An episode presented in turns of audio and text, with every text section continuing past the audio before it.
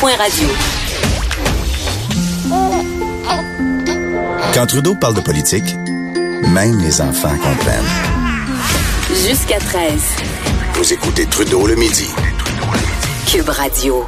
On va avoir notre chroniqueur Claude Villeneuve dans quelques instants, mais avant, j'avais envie qu'on revienne un peu sur la discussion que je venais d'abord avec euh, Yannick Prou pour parler euh, du temps supplémentaire.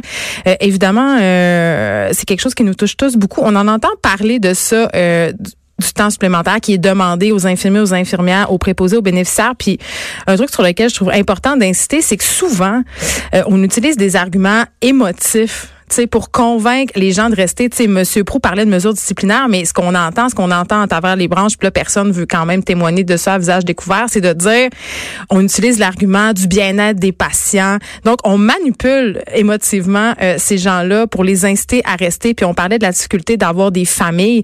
Euh, quand on sait que ce sont des métiers qui sont occupés majoritairement par des femmes, ben, on est amené quand même à se poser euh, beaucoup de questions. Et là, on a justement notre chroniqueur au Journal de Montréal, le Journal de Québec, qui est au bout du fil. Bonjour, Claude Villeneuve. Bonjour, Geneviève, ça va bien? Oui, tu nous parles de la défection de Catherine Fournier. Oui, ben c'est ça contredit euh, la, nouvelle numéro un de cette jeune semaine politique. Hein. on le voit, le Parti québécois euh, a beau être rendu le troisième parti, voire là, on le sait plus, là, en voie de devenir le quatrième parti à l'Assemblée nationale. Toutes les péripéties, tout ce qui arrive au Parti québécois, ça finit toujours par faire la manchette parce que c'est spectaculaire. Hein. Ben, c'était pas vraiment attendu, mais euh, on a appris ça dimanche là, que Catherine Fournier ferait une conférence de presse euh, le lendemain pour faire le point sur son avenir politique. Pour se bien qu'à son jeune âge, ben, elle n'allait pas nous annoncer qu'elle se retirait pour passer plus de temps avec sa famille. non, effectivement. Et, donc, euh, quand même, ça faisait huit ans qu'elle était impliquée au sein du Parti québécois. Oui, oui, puis elle était identifiée là, vraiment comme une force montante du parti, tant au Bloc québécois où elle s'était d'abord impliquée qu'au Parti québécois. C'est un mouvement politique, mouvement souverainiste euh, une figure qui, suscitait de l'espoir. c'est pour ça que c'est vu comme un, un, coup particulièrement dur pour le PQ. C'est a des dix membres euh, du caucus euh, du PQ, il y en a qui sont plus visibles, comme Pascal Bérubé, Sylvain Godreau, Véronique Yvon. Mais là, c'est, quelqu'un qui est vu comme appartenant à la relève.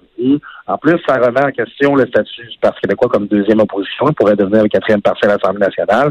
Donc, pour un parti qui est déjà mal en point, là, ça peut pas être autre chose qu'une mauvaise nouvelle. Et là, le chef intérimaire du PQ, justement, Pascal Bérubé, il l'a accusé de diviser les partisans de la souveraineté. Moi, ça me fait toujours un peu rire quand on sort cet argument-là de diviser la souveraineté? Oui, ben en fait, c'est le danger. C'est ce que vit le Parti québécois depuis euh, quelques années. Le Parti québécois en particulier, mais le mouvement souverainiste en général, c'est une, espèce d'éparpillement. Euh, on sait que maintenant, il y a des souverainistes qui votent pour la CAQ, il y en a qui sont à Québec solidaire. Et euh, on se trouve encore à disons, euh, émietter encore plus là, cette, euh, ce bloc-là qui est de souverainistes qui était tous au Parti québécois avant, mais euh, quand Pascal Bérubé dit ça, bon, il l'accuse de diviser euh, les, les, rangs des souverainistes, ben, en fait, il fait plus nommer une situation qui existe déjà ben que, que de la dénoncer. Là, ça, ça fait longtemps là, que ça se passe. Mais c'est vrai que dans le discours de Catherine Fournier hier, c'est quand même un peu bizarre de dire il faut mettre fin à la division mais je m'en vais.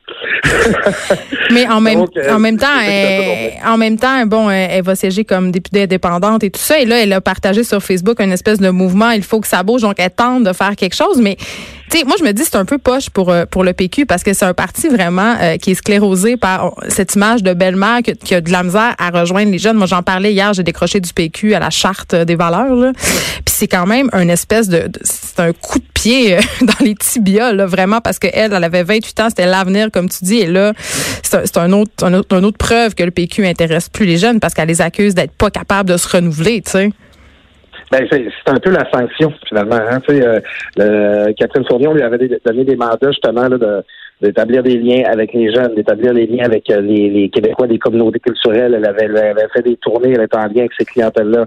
C'était un peu, euh, comment dire, la, la, la, la caution morale du Parti québécois pour continuer de s'adresser à ces gens-là. Puis maintenant, euh, écoute, ça, fait un parti qui, qui ne ratisse plus très, très large parce que là, on a, le Parti québécois a sept députés dans l'Est du Québec.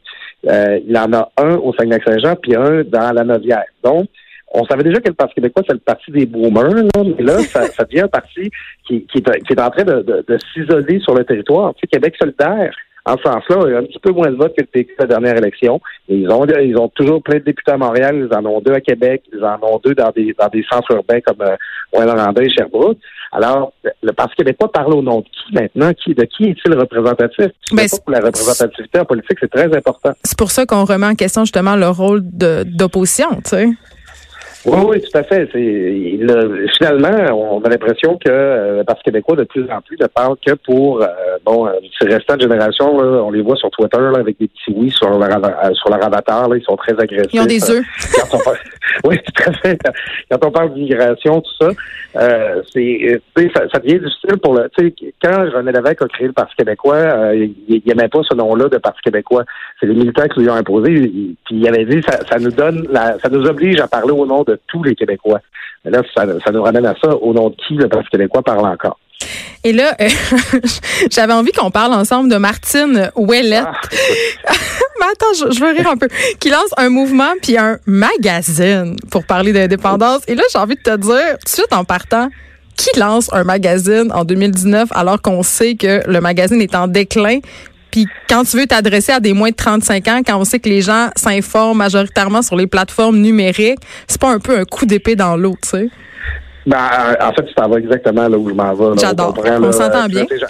J'annonce le sarcasme ici. Là, on voit par Souellette a très bien le temps de, euh, très bien pris le temps de s'informer de la situation de la presse écrite là, au Québec. Là. Elle, est très consciente de ça aussi. Là. Elle est très consciente des habitudes là, des jeunes là, qui sont habitués de faire ça là, le vendredi, s'en aller au dépanneur pour se procurer leur magazine préféré. Ben oui, je fais ça régulièrement. Euh, ben, c'est ça comme on le faisait, euh, certaines le faisaient à notre époque euh, avec la fille d'aujourd'hui, mettons. Là, genre, c'est vraiment ancré dans les habitudes des jeunes, on le sait. Ça n'a aucun sens comment euh, ça. Mais c'est déconnecté. C'est comme ça, ça dégage l'impression de ringardise, l'impression de, on essaie de parler à du monde qu'on comprend pas, avec qui on on n'a pas vraiment d'affinité. Puis même à ça, tu sais, un magazine indépendantiste pour je, vais aller me procurer un magazine qui va me convaincre de plein d'idées auxquelles je n'adhère pas encore. Voyons donc, c'est le, le, mieux qui peut y arriver, c'est que ça parle à quelqu'un convaincu, mais même à ça, on en doute. C'est toutes, toutes les plateformes sont, sont rendues en ligne. Euh, il y a tellement de moyens là, avec soit Instagram, euh, Pinterest à la limite, où tu peux diffuser Même Pinterest, c'est un peu hard. tu vas aller mettre des, des magazines dans les pièces que journaux, on pensait qu'on va faire avancer ton option. C'est ce serait drôle si c'était pas aussi déprimant. Mais attends, attends, Claude, je vais encore enfoncer le clou un peu, OK? On a encore en masse de temps, là. Je veux juste qu'on parle du titre du magazine, de comment ça s'appelle, OK? Oui. Ça s'appelle Oui, je le veux. OK? Puis, je ne sais pas si c'est juste moi, là, mais je trouve quand même que cette allusion au mariage, cette idée du, tu sais, pour le meilleur et pour le pire, là, c'est un peu douteux. Honnêtement, puis je me disais comme dans la maladie. Ben en même temps, oui, puis ben c'est un peu bizarre, puis en même temps, ben je me dis l'indépendance c'est un peu comme se marier là, tu sais pas trop dans quoi tu t'embarques. Fait que je me dis c'est peut-être ça un peu l'idée. Mais euh, mais ça reste assez alambiqué tout comme son euh, projet politique parce qu'on lit les dépêches sur ce fameux mouvement qui vise à rallier les les indépendantistes et puis là on nous dit ben j'ai pas envoyé d'invitation, je veux je veux rameuter les gens du bloc mais pas vraiment. Euh, on n'exclut pas la possibilité de transformer l'organisation en parti politique. C'est flou, là. C'est nébuleux, là.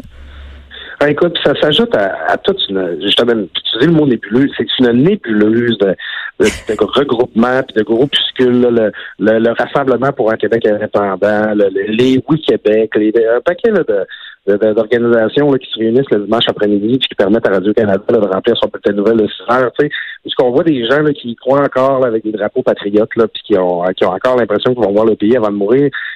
moi, je, je vais te dire, comme je le sens, moi, je suis encore indépendantiste. Encore, je trouve le projet le plus magnifique, le plus emballant qui soit. Mais maudit que les porte-paroles qui portent présentement, puis les gens qui, la façon que ça s'incarne puis que ça s'organise dans la société, est complètement déconnecté là, du monde dans lequel on vit en 2019. Tu sais, c'est il y y a, comme on a l'impression que pour renaître, il va falloir que l'idée d'indépendance vienne de d'ailleurs que de chez les gens qui la portent présentement parce que euh, on, on comprend plus comment il faut parler au monde, on comprend plus comment il faut parler aux Québécois. Mais cette idée d'indépendance-là euh, qui t'est chère, Claude, je comprends, là, mais l'indépendance, je suis bien d'accord avec toi, si ça a existé encore, ça doit venir euh, des strates plus jeunes de la population, mais en même temps, euh, euh on jase, là, tu sais, ces, ces gens-là, ces jeunes-là qui ont été élevés dans des cultures qui sont métissés, qui ont qui ont grandi dans, dans la mondialisation, qui sont en contact avec plein de choses différentes. Est-ce que ça leur tient autant en cœur cette espèce d'unicité nationale? Parce que moi, j'ai l'impression que le mouvement souverainiste, depuis le début, c'est un Québec, un Québec nationaliste, euh, avec des valeurs québécoises. Tu sais, j'ai l'impression que c'est pour ça que ça parle pas aux jeunes, le mouvement souverainiste, en ce moment. Ben, tu sais, moi, je, pense que on a beaucoup parlé depuis le référendum de 95. Bon, toi comme moi, on est, on, on était, disons, on est juste à l'âge. J'avais pas le droit. J'avais pas le droit de voter on n'a pas voté, mais mettons qu'on a été socialisé politiquement à l'époque où les souverainistes se sont bien cherchés, puis on a tellement parlé depuis cette époque-là de, revisiter le discours souverainiste. T'avais-tu une pancarte dans ta chambre? T'avais-tu une pancarte, oui. ou non? Moi, j'avais la pancarte. Oui, tu vois, c'était fédérateur, ça. Absolument. Puis écoute, c'est encore pire que ça. Moi, j'ai même eu une pancarte J'ai confiance de Lucien Bouchard. Là, ah, mon Moi, j'avais débarqué. j'avais débarqué rendu à Lucien. OK. Ouais, ben, comme toi, je viens du Saguenay. Fait que j'ai toujours été euh, un grand Oui, je. Euh, tu sais, euh, c'est c'est vrai que c'est plus le même contexte, on peut plus en parler avec les mêmes arguments et tout ça, mais justement dans un contexte de mondialisation, puis tu sais les jeunes, ils se préoccupent d'environnement, ils se préoccupent de plein de questions comme ça. Euh, c'est toutes des questions qui sont qui se gèrent beaucoup à l'international. C'est beaucoup des, questions euh, qui, qui, sont discutées dans des grands forums internationaux. Puis là présentement, le Québec là, qui, qui, aurait le voix à faire entendre, qui aurait des idées exprimées, qui aurait, tu sais, un gouvernement, une institution démocratique. Il faudrait que l'opinion des Québécois démocratiquement exprimée à travers son gouvernement puisse être entendue partout sur les grands scènes internationales à l'ONU. Moi, pour moi, l'indépendance a toujours été une question de démocratie. J'aimerais ça être représenté sur toutes ces questions-là par du monde que j'ai élu moi, peut-être pas des gens qui ont été élus en Alberta, qui ont été élus en, Colombie-Britannique. Moi, je pense que pour les défis de 2019, c'est encore une très grande idée, l'indépendance, mais il y a une incapacité totale de la part de ces porte-paroles à, à, à clocher là, puis aller sur, sur cet angle-là. Exact. Ils ont un problème de communication, un problème de véhicule. Donc, euh, voilà. Et euh, moi, tu voulais me parler aussi de, du NPD, euh, qui adopte un peu les stratégies de Québec solidaire, c'est-à-dire que pour courtiser le Québec, ils ont choisi d'avoir un chef adjoint très populaire qui est un Québécois, Alexandre Boulris. Oui, oui, tout à fait. c'est une des figures quand même euh, de Québec solidaire qui, qui, qui, qui, qui est la plus connue là, présentement. En fait, euh, au Québec, on, a, on avait Thomas Mulcair qui est, plus en politique. Il y a aussi euh, Ruth Hélène Brosseau qui s'était fait connaître, tu t'en souviendras, dans des circonstances un peu particulières. Oui, bon, ça c'est cette ancienne, oui, c'est pas cette ancienne barmaid. Tout à fait. Mais écoute, elle, elle a réussi à s'implanter dans son côté. En fait, c'est de voir. Oui, oui, les gens l'ont adopté, elle a appris le français, puis c'est dans les meilleurs éléments que l'NPD au Québec. Mais demeure qu'Alexandre Guéris, écoute, c'est un gars qui a beaucoup d'expérience en politique, qui est impliqué, mais c'est un organisateur de Québec solidaire, il a fait du syndicalisme. Et euh, ben, c'est à lui qu'on confie un peu les rênes pour euh, séduire le Québec lors de la prochaine élection. Euh, écoute, il y a là le constat que ça va être difficile avec Jacques Nixon de, de, connecter avec les Québécois. Pourquoi? C'est pourquoi? C'est parce ben, qu'un turban, c'est quoi? C'est sûr que euh, au Québec, euh, tu sais, dans l'endroit les gens se méfient de la religion, il y a un sentiment, ça, ça existe. il faut le nommer. Il y a euh, déjà un sentiment de, de, de, distance qui se crée avec quelqu'un qui affiche sa religion de cette manière-là. Mais il y, a aussi, tu sais, ça pourrait être transcendé si euh, Singh avait un discours qui est susceptible de parler aux Québécois. Je l'entendais hier en entrevue. Euh, par exemple, présentement, tous les partis à l'Assemblée nationale euh, revendiquent un rapport d'impôt unique pour le Québec. ça veut dire qu'on n'a plus besoin de remplir un rapport d'impôt à Ottawa puis à Québec. Ça serait le paradis. Oui, oui, tout à fait. Ben, à, questionner sur euh, cet enjeu-là, Jack Metzing répond Ah, je suis contre parce que je veux protéger les emplois des fonctionnaires fédéraux qui traitent les rapports d'impôt. Oh. ça, c'est pas une position très populaire. Ben, c'est ça, ça va prendre un meilleur argument que ça. Il se fait demander, oui, là, c'est la grosse controverse sur SNC Lavalin. Euh, tout le monde en parle. Qu'est-ce que vous voulez faire pour protéger les emplois euh, euh, des gens qui travaillent chez SNC Lavalin? Jack Milson répond, ben nous, on réclame une commission d'enquête. C'est comme il y, a, il y, a, une incapacité d'adapter son discours à ce qui préoccupe les Québécois, puis qui a un impact ici. Puis je pense qu'avec un gars comme Bouleris, qui a de l'expérience euh, politique au Québec, qui connaît le Québec, ben ça risque de faire en sorte que le NPD va avoir un discours qui ressemble un petit peu plus à ce, à quoi les Québécois s'attendent. Mais j'ai l'impression euh, qu'il est un peu sa cassette, M. Singh, parce que hier, en point de presse, euh, justement, dont tu parlais quelques secondes avant, il dit qu'il a quand même dit, il, il, a joué sur la carte qu'il avait la conviction profonde que le Québec, c'est une nation distincte puis qui promet qu'il va être un allié pour le. Tu sais, c'est quand même la voie facile. C'est pour ça que je parle de, cassette. J'ai l'impression que quasiment qu'on l'avait téléguidé son message là, pour nous plaire. Tu sais.